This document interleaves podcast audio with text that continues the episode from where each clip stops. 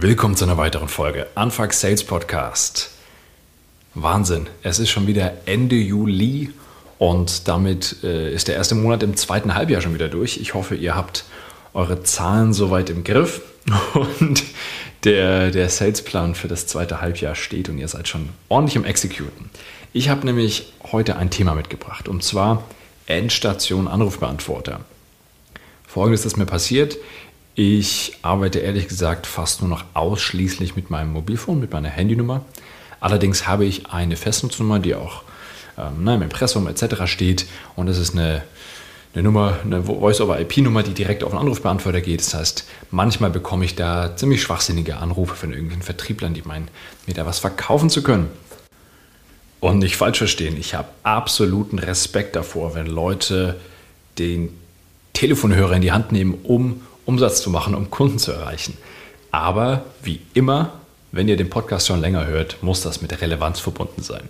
Und die Nachricht, die ich da bekommen habe, ähm, die war so schrecklich, die war sowas von irrelevant für mich und so eine Zeitverschwendung für uns beide, sowohl für den Sender als auch für mich, dass ich dachte, vielen Dank für diese Nachricht und die inspiriert mich mal zu dieser neuen Podcast-Folge heute. Ich glaube, die Folge heute ist wichtig für alle Leute, die Kaltakquise machen am Telefon, klar, aber auch für jeden anderen Menschen, der mit dem Telefon Kunden anruft. Weil immer wieder haben wir die Situation, dass wir zwar anrufen, aber diejenige Person geht nicht ran, sondern der Anrufbeantworter oder auf dem Handy eben die Mailbox geht ran. Und an der Stelle vielleicht einmal die Abgrenzung zur Sprachnachricht. Ähm, ich spreche wirklich von Anrufen auf einer Handy- oder Festnetznummer und nicht davon, Leuten ungefragt Sprachnachrichten zu schicken über WhatsApp, Instagram oder auch LinkedIn. Gerade bei LinkedIn ist es in letzter Zeit öfter vorgekommen, dass ich einfach kalt von Leuten Sprachnachrichten bekommen habe. Und ich weiß, einige ähm, Verkaufsgurus äh, verkaufen das gerade als das neue heiße Ding. Ähm, wie immer, es gibt für alles eine Zielgruppe. Meine Erfahrung ist, kalte Sprachnachrichten gerade auf Entscheiderlevel und ich glaube, die Hörerinnen und Hörer von meinem Podcast sind auch eher Vertriebler mit höherpreisigen, komplexeren Produkten. Ähm, gerade wenn es um Entscheider geht, Geschäftsführer, ähm, höheres Management, Sprachnachrichten funktionieren da nicht. Außer es gibt, gab schon Kontakt und die Person mag auch Sprachnachrichten. Ähm, aber stellen wir uns mal vor, äh, so eine Managerin, die im großen Konzern arbeitet, äh, die drei Minuten Sprachnachricht bekommt von einer Person, die sie noch nie gehört oder gesehen hat. Ähm, dass es auch einfach so der erste Impuls ist, was für eine Zeitverschwendung, weil du musst dir das drei Minuten lang anhören. Du kannst nichts skippen, du kannst nicht ordentlich einmal überfliegen, wie man das in einem kurzen Text machen kann, um zu schauen, ist das überhaupt relevant für mich. Die meisten ignorieren das sofort, beziehungsweise das erste Gefühl ist, oh nein, drei Minuten muss ich mich damit beschäftigen. Also da würde ich eher sagen, Finger weg. Jetzt aber zur wirklichen Nachricht auf, dem, auf der Mailbox, auf dem äh, Anrufbeantworter. Und da gibt es einfach so ein paar klassische Fehler, die immer wieder passieren und die will ich, die will ich jetzt einmal mit euch durchgehen. Der allererste Fehler ist, gerade wenn es ein kalter Anruf ist, verkauft nicht in dieser Nachricht. Es geht nicht darum, in der ersten Nachricht eurem Kunden irgendwas zu verkaufen, also das finale Produkt zu verkaufen, Umsatz zu machen, sondern da geht es nur darum, einen Rückruf zu bekommen. Punkt. Oder einen Termin, was auch immer der nächste Schritt bei euch ist immer erst den nächsten Schritt verkaufen, nicht das, nicht das finale Ergebnis. Dafür ist es viel zu komplex, als dass es da in so eine kurze Nachricht passt.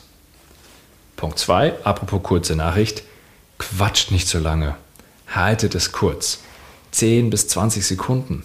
Das muss reichen. Zum einen zeigt es Respekt gegenüber eures potenziellen Kundens, der einfach nur 20 Sekunden dafür aufwenden muss.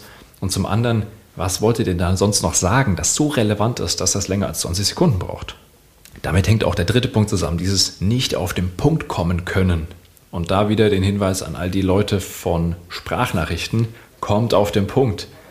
Es ist ja schon schrecklich, dass WhatsApp jetzt die Funktion einführen musste, dass man Sprachnachrichten doppelt so schnell abspielen lassen kann.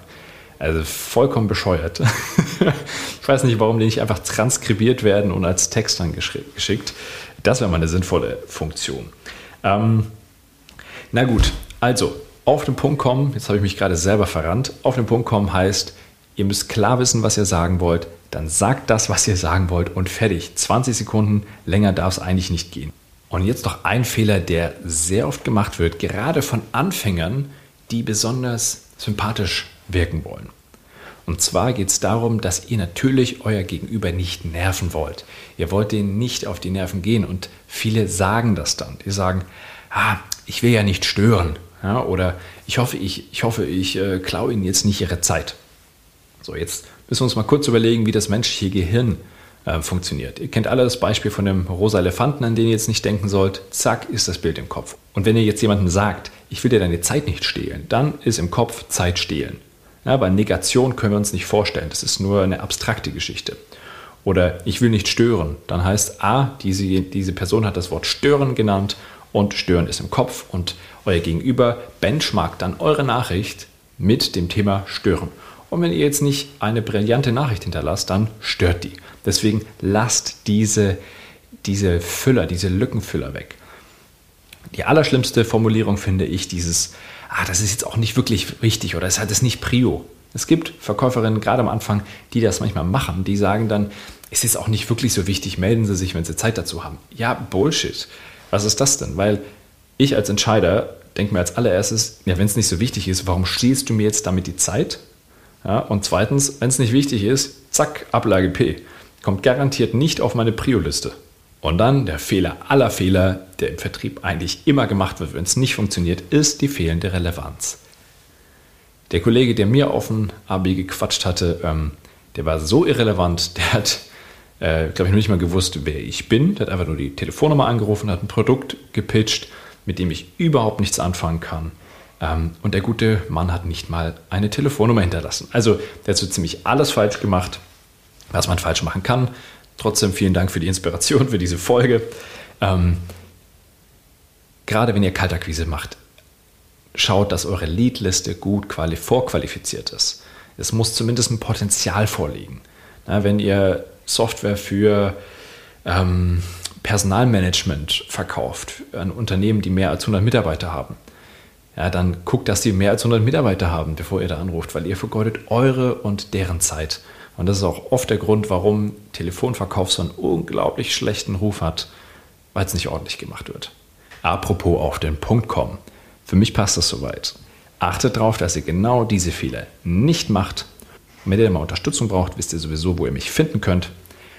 Allerdings habe ich noch eine Bitte an euch und zwar die 50. Folge, die 50. Anfang Sales Podcast Folge nähert sich und da würde ich gerne eine Q&A Session draus machen. Das heißt, eure Fragen, ein paar habe ich schon bekommen, eure Fragen würde ich super gern beantworten.